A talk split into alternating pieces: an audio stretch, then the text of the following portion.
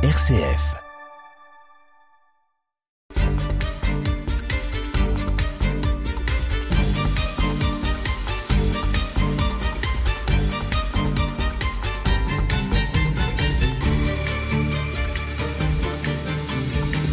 Le premier hippodrome de Chalon est à Recy. Le 6 août 1911, la Société champenoise d'encouragement pour l'amélioration de la race chevaline organise des courses sur un hippodrome à Rossi. C'est aux environs de Chalon, un coin pittoresque et charmant, dans un véritable nid de verdure. De plus, le village est desservi par la ligne Chalon en Bonnet du CBR, chemin de fer de la banlieue rémoise, parfois aussi appelé chemin de fer des brouettes rémoises. C'est un avantage certain pour ceux qui habitent sur la ligne, avancée par les Chalonnais d'ailleurs. De vastes terrains sont disponibles à bas prix, mais dans la zone inondable. Et l'année précédente, lors de la crue, certes séculaire, ces terrains devaient être euh, copieusement inondés. Vers 13 heures, la route présente un curieux coup d'œil. Autos, voitures hippomobiles, cyclistes forment une longue file, tandis que les trains se succèdent transportant des milliers de passagers avec une rapidité et une régularité qui font honneur à la compagnie. À 14 heures, la foule se presse aux diverses enceintes. On remarque notamment au pesage de gracieuses toilettes fort élégantes. La Croix-Rouge est présente avec des brancardiers et quatre infirmières qui n'ont à intervenir qu'une seule fois. La réunion est une réussite. 11 400 francs ont été joués. Le 21 juillet 1912, 12 800 francs seront joués. Et le 20 juillet 1913, malgré les, pronostics, il y a un peu de soleil. En le 19 juillet 1914, la foule est dense, avec d'élégantes tenues au passage. Vous avez remarqué, hein, le 19 juillet 1914. Moins de deux semaines plus tard, c'est la mobilisation et la guerre. Les courses ne reprennent qu'en 1925. Le journal de la Marne écrit Le champ de course de Ressy est un hippodrome idéal, autant pour son site que pour l'excellence du terrain. Le comité fait tous ses efforts pour que l'installation présente une commodité parfaite et que l'on trouve tous les renseignements sans rechercher ou demander. Les travaux d'aménagement sont réalisés très rapidement, les courses sont passionnément suivies, les jumelles sont braquées sur les chevaux et sur l'arrivée, où M. Victor Taillola d'Ailly est assisté par Georges Bernard de Chalon et André Chanet d'Épernay. La musique municipale de Chalon assure l'accompagnement musical de la journée.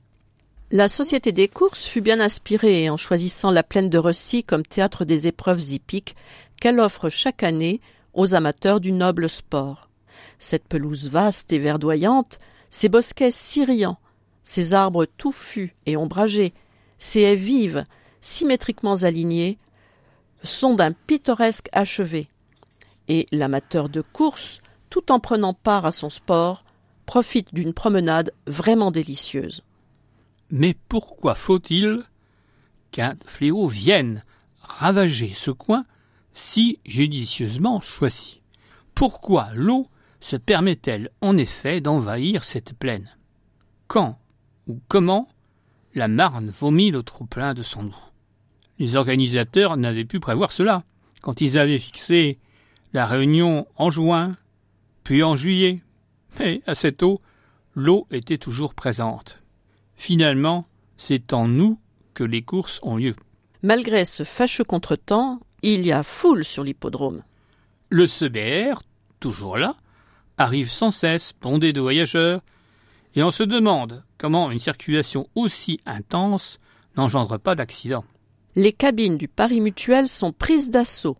Les breaks, autocars, voitures de place, c'est-à-dire les taxis, autos et bicyclettes animent la route sur le champ de course. Roger Pitois, président de la société organisatrice, est assisté par le secrétaire, M. Banalzer, tandis que son commissaire, Pierre de Felcourt, Henri Vasseur et Pierre Pitois.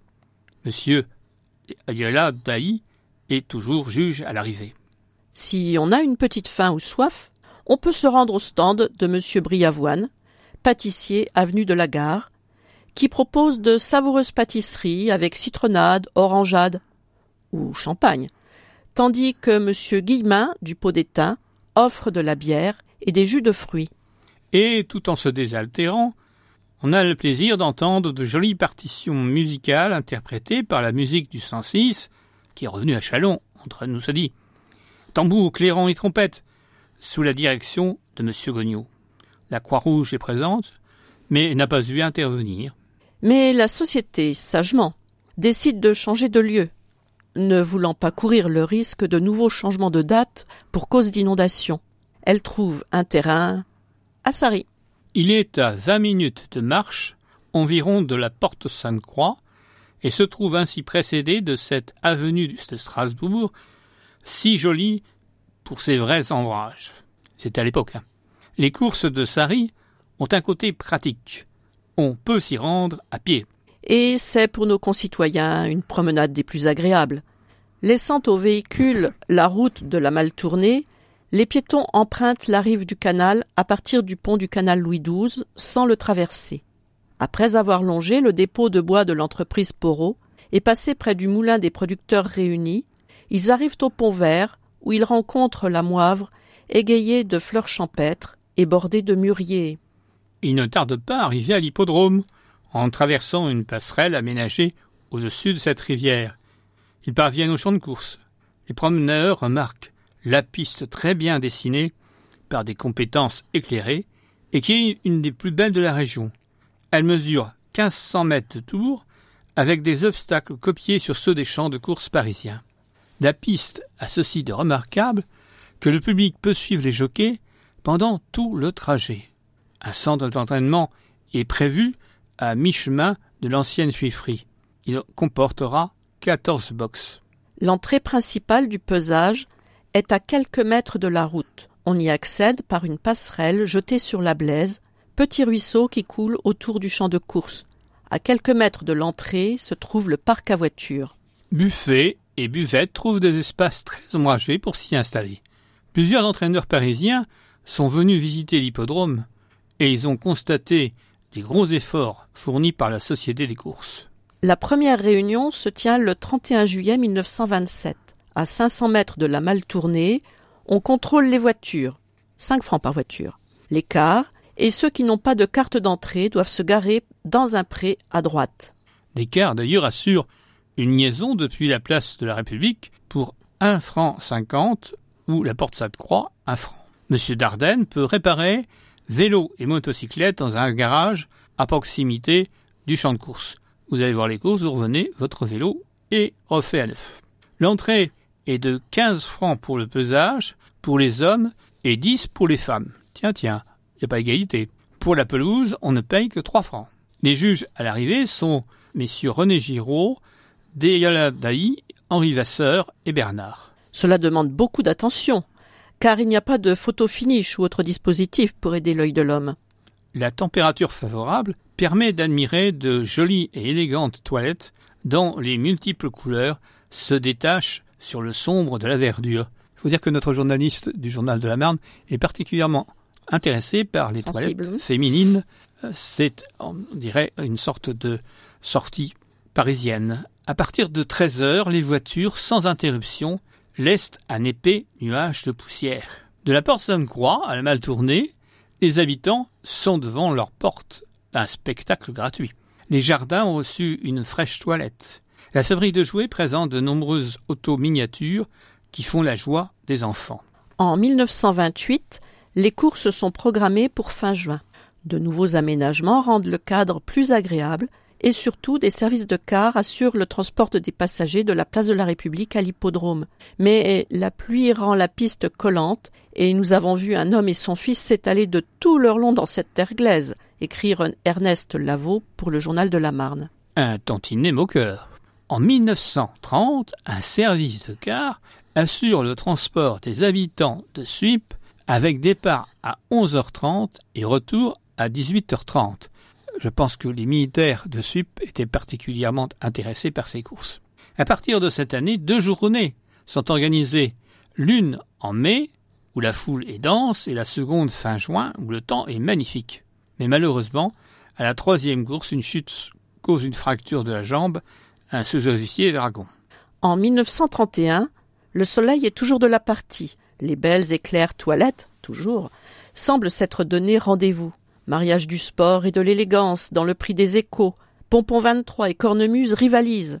Mais ce dernier fait une chute et, relevé, se dirige vers la foule et renverse quelques spectateurs, sans gravité heureusement. En 1932, le temps est toujours aussi beau. En juillet, lors de la deuxième journée, on regrette qu'il n'y ait pas plus de guichet de Paris Mutuel. Dans la première course, un cheval passe obstacle, mais avant le cavalier. Or, le règlement prévoit que les deux doivent passer en même temps. Mais le service de santé n'a intervenir que pour une personne incommodée par les chaleurs. Monsieur Hulot du Café du Centre propose de quoi se rafraîchir et on entend la fanfare du 372e régiment d'artillerie légère lourde sur voie ferrée qui se fait entendre, ce qui est assez rare pour être relevé. En 1933, on note le 5 juin la victoire dans la deuxième course de Rennes de France, montée par le lieutenant Janet de l'école d'artillerie. En juin 1934, le terrain est en mauvais état. En 1936, lors de la dernière course de juin, un steeplechase cross-country, le lieutenant Lucien Arnoux est tué dans une chute. Originaire de Forges dans la Meuse, il avait 39 ans. En 1937, le journaliste se laisse aller à contempler les toilettes des champenoises, comparées aux parisiennes de Longchamp. Du goût dans le choix des modèles, pas de pose plastique. Le choix des couleurs révèle chez nos patriotes l'amour de la note juste, l'harmonie du caractère et le bon sens. Chapeau, mesdames. Les chevaux sont plus fantasques. Lors de la cinquième course, seuls 6 sur 12 partants arrivent avec leurs cavaliers. La réunion de 1939 est marquée par l'absence de deux piliers de ces courses qui sont alors organisées par le syndicat Initiative. Roger Pitois est décédé en décembre 1938 et Albert Manonzer en janvier 1939 qui avait été fort marqué par le décès de Roger Pitois. La première journée en mai est un succès. Le soleil bien présent a pu y contribuer. Record de spectateurs et de parieurs. Notre journaliste s'intéresse aux chapeaux. Il relève la présence de quelques chapeaux pointus s'élevant au-dessus des autres. Il signale également deux ensembles lilas qui faisaient sensation sur la pelouse verte. La deuxième journée en juin attire moins de monde en raison d'un temps incertain. Et c'en est fini des courses de chevaux pour un certain temps.